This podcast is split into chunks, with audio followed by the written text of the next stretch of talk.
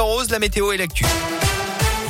Et à la une de l'actualité, la deuxième journée d'audience au procès de Nordal Lelandais dans l'affaire Maëlys. Hier, devant les assises de l'Isère à Grenoble, l'ancien maître chien a présenté ses excuses à la famille de la fillette morte lors d'un mariage en août 2017 dans le Nord-Isère. Je l'ai tué, mais je ne l'ai pas voulu, a-t-il notamment déclaré. La Cour va poursuivre aujourd'hui l'examen de sa personnalité en retraçant son parcours après une jeunesse pourtant sans difficulté majeure, selon une enquêtrice qui s'est exprimée hier à la barre. Des amis des anciennes compagnes de Nordal Lelandais ainsi que son frère devrait venir témoigner. Le procès doit durer jusqu'au 18 février. Une nouvelle manif des agents du social et du médico-social aujourd'hui appelle à la grève au niveau national. À Clermont, rendez-vous à 10h devant le conseil départemental tout à l'heure. Les agents veulent notamment une meilleure reconnaissance au niveau salarial.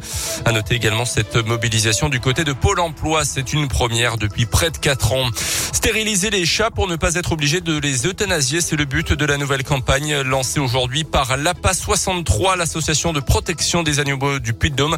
En 2010, l'association avait recueilli 910 chats. En 2020, ce nombre est monté à 1904 à la faute en grande partie aux chats errants qui se multiplient sans aucun contrôle. C'est pour ça que la campagne 2022 se focalise principalement sur les chats errants, comme l'explique Mathilde Salé, bénévole à la PAS 63. Bien entendu, on n'euthanasie jamais parce qu'on n'a pas de place. Malheureusement, on recueille très régulièrement des chats errants au refuge qui sont malades et qui ne peuvent même pas être soignés. Et donc, on est obligé de les euthanasier. Les chats sont déposés au refuge et nous nous occupons de les stériliser, de leur faire euh, les tests du sida du chat. On leur met une petite marque dans l'oreille pour pouvoir signaler qu'ils ont été stérilisés euh, et qu'ils peuvent être relâchés à la seule condition qu'il y ait une personne qui s'engage pour les nourrir et pour s'en occuper. Et s'il n'y a pas cet engagement, nous on les garde au refuge pour être certains qu'ils ne sont pas relâchés dans la nature sans nourriture, sans soins. Ce serait contre nos valeurs. Si vous avez repéré des chats errants, vous pouvez contacter votre, mairie. C'est elle qui fera ensuite le lien avec l'association pour capturer les chats.